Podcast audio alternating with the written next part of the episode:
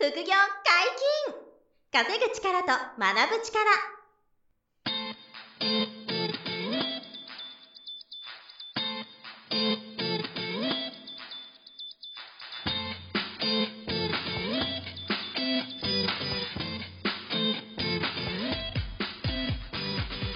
この番組は稼げるようになりたいを叶える副業アカデミーの提供でお送りいたします。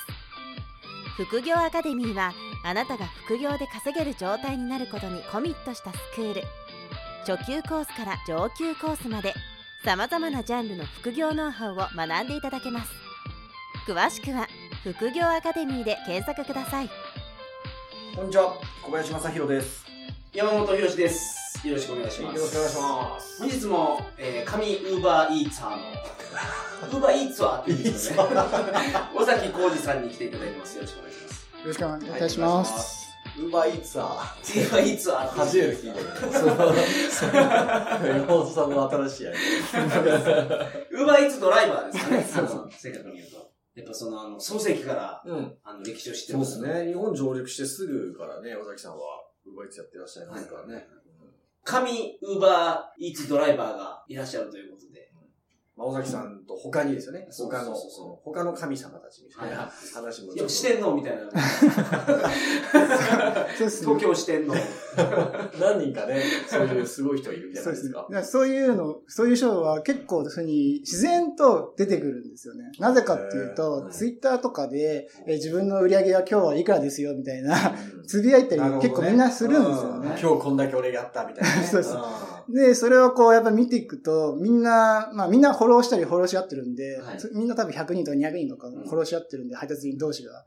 そうするとこう A さん、B さん、C さん、はい。あこの人毎日2万円稼いでるよみたいな。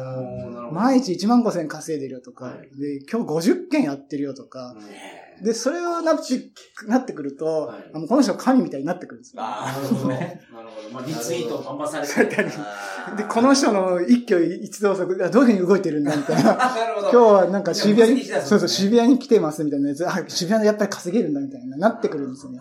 で、それがもう神みたいな人が、やっぱり、もう創世記も、まあ、四天王みたいな人もいましたし、で、今時代も、まあ、5人ぐらいとか、そういう人もいますって感じですね。神みたいな。それなんか、俗名はないんですか？まあ、カレーのよしおみたいな。まあ、じゃあ、ちょっと、まあ、ちょっと、マクドのたけしとか。マックが早いまあ、そうですね。ちょっと二人紹介すると、うんちょっと名前はあれなんですけど、一応まあ、そういう二人いて、一人は、もう本当に自転車でもうめちゃめちゃすごくて、もう、もう本当にいつも2万円ぐらい稼ぐみたいな人がいて。で、もう一人はもう、まあ本当にバイクの人なんですけど、はい。うん、創世期からやってる人ですけど、本当にもうこの人も、ういつもみんなの、みんなはやっぱり1万ぐらいしか稼げないって言っても、本当に1万5千とか2万ぐらい稼いだり、はい。その二人は、本当に神っていう感じですね。今でもそれは殿堂入りポジションなんですか？そうでまあ、みんながこうお手本にするような、あの、圧倒的な、そこまあ、数字的にすごいんですよね。のそうそうそう件数とか稼ぎとかが圧倒的っていうイメージ、お会いされたことあるんですか？ありますね、飲み会とかで。なるほど。じゃあ、どういう特徴がある方なんですか？その、神々は。神々が。でもやっぱり本当に、あーもう、すごい、まあ、バイクの方だったら、本当に、やっぱり、めちゃめちゃ速かったり。自分だとたまに一緒にこう、自分もこう、なんか、同じなんか赤信号で待ってるとかすると、はい初速がめちゃめちゃ速くて、もうすぐいなくなっちゃったりとかして。まあシンプルにそういうところそうそういうところは結構差が出ると。ですね。自転車の人も本当に速くったり、でも、まあ、慣れてるっていうか、もう、やっぱり一件をするのが本当に早いみたいな。だから、あの、ほとんどの走り始めの人とかは、もうこの地図を見ながら、あ次右か左かっていうのが、まあ慣れたら、あ、ここかと。うんまあ、それもあるんでしょうね。はいもうなんか、大体行ったことあるお店に拾いに行って、なんかお客さんもなんかね、大体地図が頭に入ってるから、分かっちゃって、ブワーっていけるとか、うんそういうのの積み重ねで速くなってくとか。た多分それが一番強いですよね。だからもう、じゃあ渋谷だけでやってますみたいな感じあで、ーもう別に住所とかを見なくても、あそこの庭だみたいなね。渋谷は本当タクシードライバーみたいな感じですよ。いや、でもほとんど同じですよね。タクシーの運転手さんと同じような感覚ですよね。だから、自分もある意味自分の苦みたいなの持ってるんですよ。ああ、そう、もうあるわけですね。ででそこはいやそうそう。ああ、任せろと。で、俺のそ領域みたいなそうそう。でそれはまあ言わないんですけど、でもそういう形で、みんな多分持ってるんですよね。うんもう、ここの場所であれば、すごいいっぱい稼げるみたいな自分の中のノウハウがあって、でも、誰かに言ってしまうと、それが3人4人みんな来ちゃうので、なるほど。そうライバル増えて稼げなくなっちゃそりゃそうですよねだから、その辺の、うん、自分の一番テリトリー的な、どこが一番稼げるのかとかを、まずはもう得て、はい。で、いっぱいた稼いで、そうすると次第に、あそこ稼げんじゃないかなみたいな感じで、人が増えたりするので配達員が。うんはい。まあ本当にで違うところに疎開するっていうか、おーなるほど。そういう連続ですね。なるほど。面白そうですね、それ戦略ゲームって感じです。なんか、自分が住んでるマンションの近くに、すごい、売れ筋の中華飯店とか、うんで、そこにどんどん注文が入るとかやったらうん、最高ですよね。あ家にいてそうそうですよね。うん。仕事がね、そこで、はいはいまバンバン舞い込んでくるようになればね。それ一番最強です。ねだって、待つところが自分の家っていうのを、それ最高じゃない最高ですね。それいいっすね。その、待つところが自分の家じゃない場合っていうのは、なんか、どんなところですか？そうですね。その、自分は、あの、まあ、吉祥寺あたりに住んでるんですけど、はい当時は、その、新部屋とか、六本木ぐらいしかエリアじゃなかったので、はいそうすると仕事できなかったんですよ。はい。なので、大きいバッグを抱えて、はい電車乗って渋谷まで行ってたんですよ。ほうほうほうで、レンタル自転車借りてやってたんですね。はい。なんかそういうパターンの人も結構いらっしゃいますよね。だからちょっとエリアじゃなければ、うんじゃあちょっと郊外に住んでる人が、はい。まあちょバッグを抱えてうん、ちょ電車で行って、まあシェアリングの自転車でも借りてはい。やってしまうっていう、うんそういうパターンですね。なので自分の憧れはうん自宅待機がしたいっていうのが夢だったんです。えー、憧れが。憧れが。今おっしゃってた通り、はいで、吉祥寺もやっとエリアに入ったので、うん自宅待機ができるようになったんですよね。はいなるほどね。半年前ぐらいに。で、それだからもう家でこうゆっくり、えーテレビでも見たり、お菓子食べながら、なったら出てくるみたいな。ああ、いいっすね。それが一番幸せな。そうですやり方です崎さんも一応あれですよね、もう、神として数えられてるんですよ。ーまあそうです。自分でそうですって言いづらいでしょうけど。いや、まあ、旗から見たら、はいまあ一番有名ですからどうね。考えても。まあ、神と言っていいんじゃないですかね。あそうそういう中でね。なるほど。まあでもそういう意味で、そういうじゃあ神の人たちと、うんまあそういう飲み会とかももちろん今までも2年間ずっとしてたし、うんあとそういういろんな情報とかは、うんそういう LINE グループだとか、いろんなグループとかではい。入ってくんで毎日。ね蓄積されてるので、うん何でも聞いてくれたらこういうの、いろんな情報ありますよっていうのは言える神ではありますね。なるほど。なるほど。一番詳しい神みたいなね。あの、副業アカデミーでセミナーをやられてるんですよね。そうですそれはどれぐらいの頻度でやられてるだいたい月1回くらいとか、はい毎大体も1.5月1回くらいは、あの、なるほどやってます。はいなので、そこで、あの、無料セミナー皆さん聞きに来ていただいて、はい。あいいなと思ったら、あの、その今みたいにノウハウがあるんで、はいそこも、あの、講座として、あの、なるほど大崎さんが先生でやってくれてるんですよはいはいはい。そうそうそう。そんな感じで今運営してもうまずはその無料セミナー。あ、そうです。もうぜひ聞いてみていただくと。聞いてい面白いねね。まあ、このラジオでは話せない話も。うん。まあまあまあ、そうですね。ライブだと話せる話は。それじゃあそうですね。そうですね。その場限りの話みたいなのがね、結構いろいろと、あのーなんかこう、有名な方にね、お会いしたみたいなエピソードとかもね、セミナーではちょっとこう、可能な範囲でちょ ちょろっとだけ、はいはいはい。教えてもらえたりとかね。そうですね。実際だから、こういう、まあ、ラジオとうん。かではやっぱ話せないですけど、はいそういう有名な方にはい届けることとかも今まで何度かありますし、うんやっぱりそういうなんか変わったことが本当毎日起きるうん。仕事になってくるのうで、ん。なんかちょっと刺激を求めたいなみたいな人は向いてるかもしれないですね。今までがちょっとマンネリの生活だった人が、はい。ちょっと変わったことができるっていうことが結構、まあ、うん、空いた時間にできてしまうので、そういうとこはすごく魅力なので、ただし気をつけてほしいことは、そういう、じゃあ芸能人の方に届けたからって言って、やっぱそういうこそれを、とそそういうことありますね。やっぱ今までも何度もありましたし、はいあ、知ってる人だみたいな。はいだけど、それをいろいろツイッターとか SNS とかで、誰々に届けたとか、それは絶対やんないでくだそれはやばさいといですよね。それはやばいです。炎上したいこと間違いなくまずいことなので、そうですよね。はいだからそれはもうしないでほしいんですが、まあそういう形で、そういうことはあり得るので、いろんな変わった経験はとね、全然あり得るそうそうそうということですよね。なるほどなるほどいろいろ魅力がありますよね、フーバーイーツは。うん、面白い。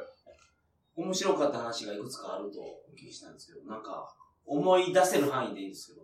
そうですね。まあ、まあ本当になんか、やっぱり、奪いつ事件簿。事件も。まあピンポーンとしてはい届けるじゃないですか。はいその時に、なんかもう本当はお風呂から出てきたばっかりみたいな女性が出てきたり、それはもう、まあもちろんバスローブ着たりとか、はいはい。でこっちはドッキリしますよね。しますよ。慌てそう。そうそうそううわみたいな。で逆にもう男性でもうパンツ一丁で出てきたり、まあいろんな方がいらっしゃいます。はいはいはいでそういうなんか驚くことはありますよね。うんピンポンを押した時に。みんな無防備で出てきたりするので、まはあそういうのがあったり、はい。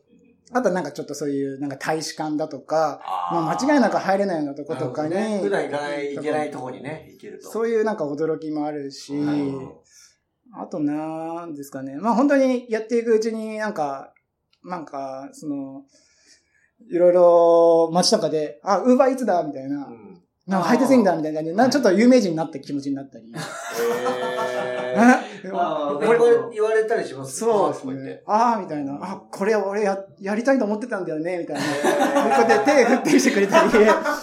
えーでも最近ちょっとずつ認知がね上がってきてるから、はい。あるかもしれないですよね。特になんか外国人の人とか、うん自分じゃ新宿のセンター、センター街っていうか、まあ、あの辺りでもしやった時とか、うん。時に外国人の人とか、なんか、えー、ウーバーみたいな、ウーバーイーツみたいな感じで、なんかハイタッチ求めてきたり、えー。なんか若干なんか有名人的なそういうなんか楽しみがありますね。はいはいはい。だから結構おしゃれとか、あと新しいことやってるとか、そうさせ最最新的なことやってるみたいなイメージは、うん。もう Uber Eats 自体の働き方の中にあるので。結構憧れの対象には結構若者含めてなってるところもあるんですよね。はい。まあ全世界的に含めても、はい日本に含めても。なので結構その辺のなんていうか、あーなんかファッション的にもなんか楽しいことやってるみたいなうん思いはありますよ、まあだから自流に乗ってますよっていうね、空気感出ますよね、ウーバーイーツやって。これってですよね、東京で普段やられてるわけでしょ旅行で大阪に行った時とかに大阪でできるんですか？まあできますね。えそうドライバーとしてそうなんや。い今面白い人をツイッターで読んだんですけど、はいその人福岡の人なのかな、で、はいそれで、えー、これから日本全国回ってきますみたいな人がいて、ツイッターで。えーまず福岡でやって、今大阪移動したんですよ。で、はい大阪でもやって、それをツイッターで上げて、今度東京でやったりとなか。るほど。で、全国を旅しながらウーバーやっていくみたいな人がいたり、で、自分が今ちょっと面白いなっていうか考えてることがあって、それ京都とかはい。行って観光しながらウーバーしようと思ったり、それもいいですね。いいですねいろんな寺回りながらこうなって、まあ、オンラインしてない時とか、まあオンラインしても待ってる時でもいろんな寺ちょっと見てて、なったら仕事するみいや、たいなそ。の、だから旅行者そうそうその、あのー、あれになり得ますよね。その、旅の、その、なんか、はい。まあ隙間時間旅費もそうそう旅費もそれでそうそう稼ぎつつねだ。から一人、すごく最初のその、じゃあ LINE グループの3人目の人だったんですけど、はいこの人変わってては、い今名古屋住んでるんですけど、その、東京に来たんですね。はい。で、東京で、シェア、あの、民泊に住みながらウーバーやってたんですよ。だからもう完全にもう自分の家は愛知だけど、東京で、まあ、で、しえー月に1回ずつこう変えて住んでるところ。はいで、ウーバーして、で、今度今ちょっともう東京飽きたからって言って、今度今、大阪行って、また住み出してそこでやってそるみたいな。んな生き方ができるんや。若い子やったら、そんなんやりたい子めちゃめちゃいるんじゃないですか。秋田から、あの、大阪移動するみたいな。そうそう東京から。田舎の方で、東京である程度の期間住んでみたいって方いらっしゃるんですよ。で、昔はその敷金、礼金とか用意して、部屋借りて、もしくはインターネットカフェ難民みたいな。感で、じなの。今は民泊っていうか、そのシェアハウスみたいなやつで、まあ、それができますもんね。で、しかもう、ん地元でウーバーイーツやり慣れてれば、こっち来てもレンタル自転車ですか？うん。レンタルバイクとか借りて、やることで。すか？レンタルバイクか、レンタル自転車みたいなのを、その、大阪行ったら借りてとかでやるんですかね？今、やっぱりどこの地方っていうか、どこの都市でも、そういうシェアリングの自転車みたいなのあるので、うんそれで、それでやると。そうですね。うで、自分の面白い話としては、去年ぐらいですかね、その、うーん自分のメールのところに、んはい。和歌山に住んでいるっていう、まあ20歳ぐらいの男性の方からメール来て、えー東京とかいいですね、みたいな。うん自分たちの和歌山には、こういうウーバーイーツの働き方がなくて、はい。ちょ、東京行きたいですみたいな話になって、あいいんじゃないのって言ったら、本当に来ちゃうんですね、その人。はいはい。で、自分もいろいろ、いろんな、うん住めるとこ探してあげて、はいで、住んで、ウーバー始めたりとかして。はいだから本当に、なんていうか、もう誰でもそういういろんな地方からうん誰が来てもこうできてしまう。で、今自分考えてる夢は、はいその、まあ東京とか大阪にシェアリングっていうかまあそういう30人でも40人でも住めるような部屋をこう借りて、で、そこでみんな寮みたいな感じでみんな住んでもらって、はい。昼間はウーバーして、夜はみんなです、すうん、楽しく過ごすみたいな。なね。寮みたいなやつをやって。そうそう。はいで、ほ北海道とかまだ、まだウーバーないですけど、ちょっと働いてみたいなって人は東京来て、それで住んで、寮みたいなのをいつか経営できたらいいなとか、そういう夢はありますよね。楽しいし。それはできそうですねできそうですよね、確かうに。ん。全然ありえそうな感じですよね。海外で働くのは無理ですよね。海外でもできます。で、基本このウーバーのドライバーのアプリとかは、は基本もう全世界共通なので、えじゃあ今言ってた国内のやつが、例えばロスに行った時に、ロサンゼルスで、できるんですかできます。えーちゃんと。同じアプリで？そうです。でそれもちろんその登録はそこの、まあ、サポートセンターみたいなのあるんですけど、その、じゃあロサンゼルスとかに。はい。まあ、そういうので一回登録ちゃんとして、働けるってなれば、もうそれで今も使ってるドライバーのアプリで働けちゃうんです。へー。だから本当に全世界中、もう、じゃあヨーロッパとかを、うウーバードライバーとして働ける、まあ、ウーバーイーツでも働けるし、まあ、タクシーとか基本世界中はそうですけど、外貨で稼げるんですかね？そしたらね、向こう通貨で。で一応その問題は、そのビザ、はい。その、サポートセンターとかパートナーセンターって言われるところのところに、うんのビザの確認とかが、結構のその一番の、まあ、業務的な内容で、彼らの。で、それがもう、すごく今やっぱり自分そこの場所行くと、はい。その、外国の方とかも結構うん登録しようとしてる人が結構いるんですね。はい。はい。でもその人たちのやっぱビザとかちゃんと確認して、まあ働ける方がやってるって感じですだからちゃんと、あの、旅行行った時も、そういう就労ができるビザを持ってる方だと、ウーバーイーツで。そうですね。まあ、でもそういうのちょっと自分もそこまで詳しくないですけど、まあその辺の確認はちゃんとしてますね。はい。はい。はい。まあでも国内をいろいろ渡りまあ、それ超現実的ですよね。そうですよん日本人日であれば本ぐらいはもうね、やろうとるのができちゃうわけですよね。だからまあ自分も、うん、やりたいなって思いますよね。本当に。えー、じゃあ東京で今やってますけど、はいはいはいいずれ大阪でもやりたいし、うんえー福岡でもやってみたいし、で、福岡の美味しいラーメン食べながら、ウーバーやるみたいな。ねそういう楽しみ方ね。観光とか食を楽しみながら、移動してる時に仕事が入ってきたら、そうそうそう配達もして稼ぐみたいな。ああ、いいっすね。自由ですよ。自由。まさに自由。仕自事なのか、ね、プライベートな仕事なのかわかんなくなってくるる。っていう。ラーメン食べて美味しい、あまあなったな、みたいなやっていくみたいなね。ね、ちゃんと稼ぐ。ですよね。今日は替え玉諦めて。そうそう体が来ると、前に注目しちゃったから、配達行くかっつって。じゃあ今日は、うん、大阪城の見学しようかと思って、それでちょっと、あ、空いた時間だからちょっと働いてみようかみたいな。で、2000円ぐらい稼いでみたいな。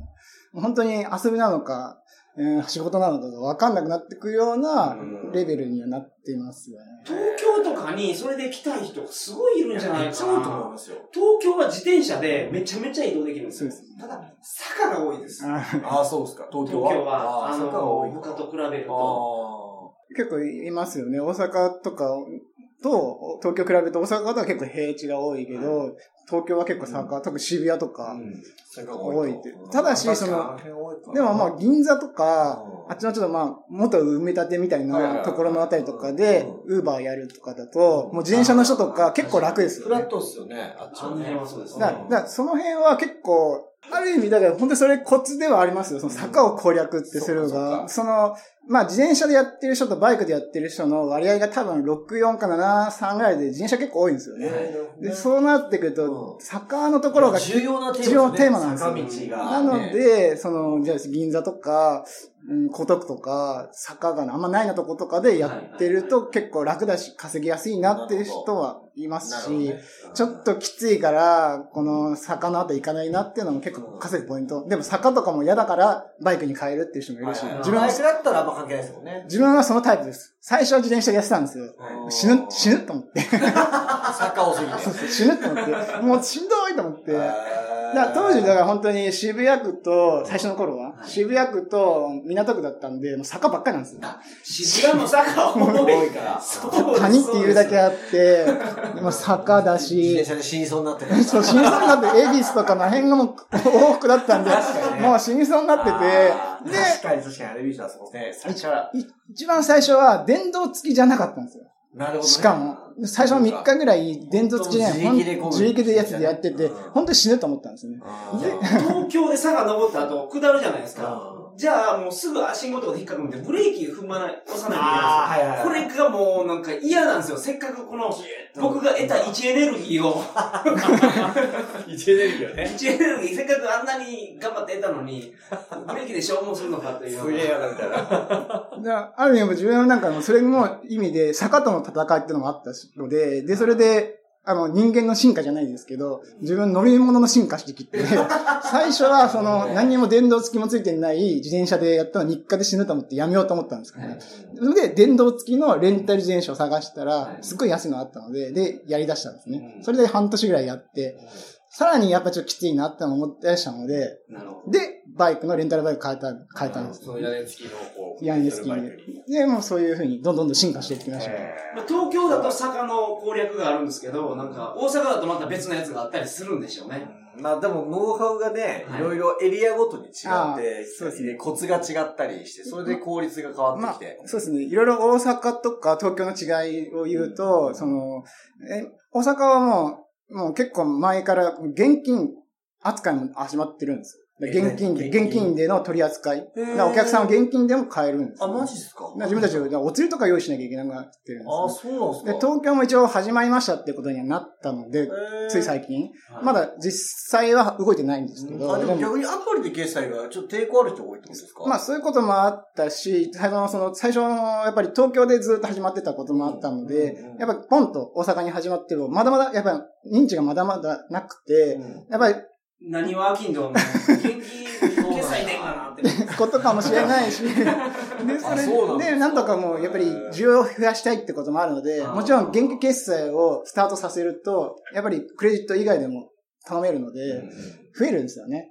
だからそういう意味でも、大阪ではそういうのが始まってますし、で、東京でもへ、まあ始まってくるので、だか仕組みはどんどん変わってるってことですよそうですねまあ、より良い方向に。まあ広がるためにいろいろこう改善されてるっていう感じですかね。だから本当に一週間経つと、いろんなことが変わってるんで、ボーナスがついたり、いろんなことについてたり、いろんな仕組みもちょっと若干変わったり、その辺は、うん、やっていくと、いろいろ感じますね。アプリとかにニュースレターがあ、出ますね。こう、こういう感じで変わりましたよとか、現金決済も OK になりましたよって。だから、皆さんお釣り持ってくださいね、みたいな出てきたり。